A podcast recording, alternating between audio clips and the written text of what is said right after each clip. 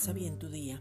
El amor nunca falla. Primera de Pedro 4:8. Lo más importante de todo es que sigan demostrando profundo amor unos a otros, porque el amor cubre gran cantidad de pecados. El amor es ferviente, es un amor hirviendo, es seguro, es confiable, es eterno y nunca falla, porque es la esencia y no un sentimiento. El amor de Dios ha sido derramado en tu corazón, entonces no prostituya su amor.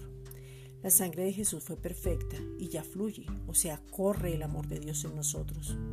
Muchas veces no funciona la oración por no fluir en amor y entonces no hay sanidad por no fluir en amor, no hay finanzas por no fluir en amor. El amor no consiste en alimentar tu carne y romper los principios. Los deseos de la carne es no amar, no perdonar y juzgar.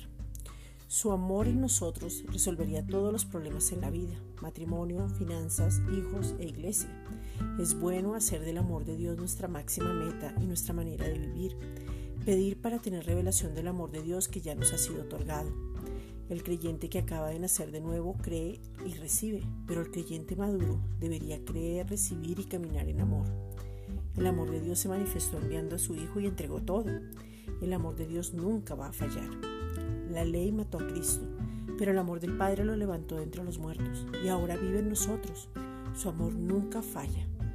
Esta es una reflexión dada por la Iglesia Gracia y Justicia.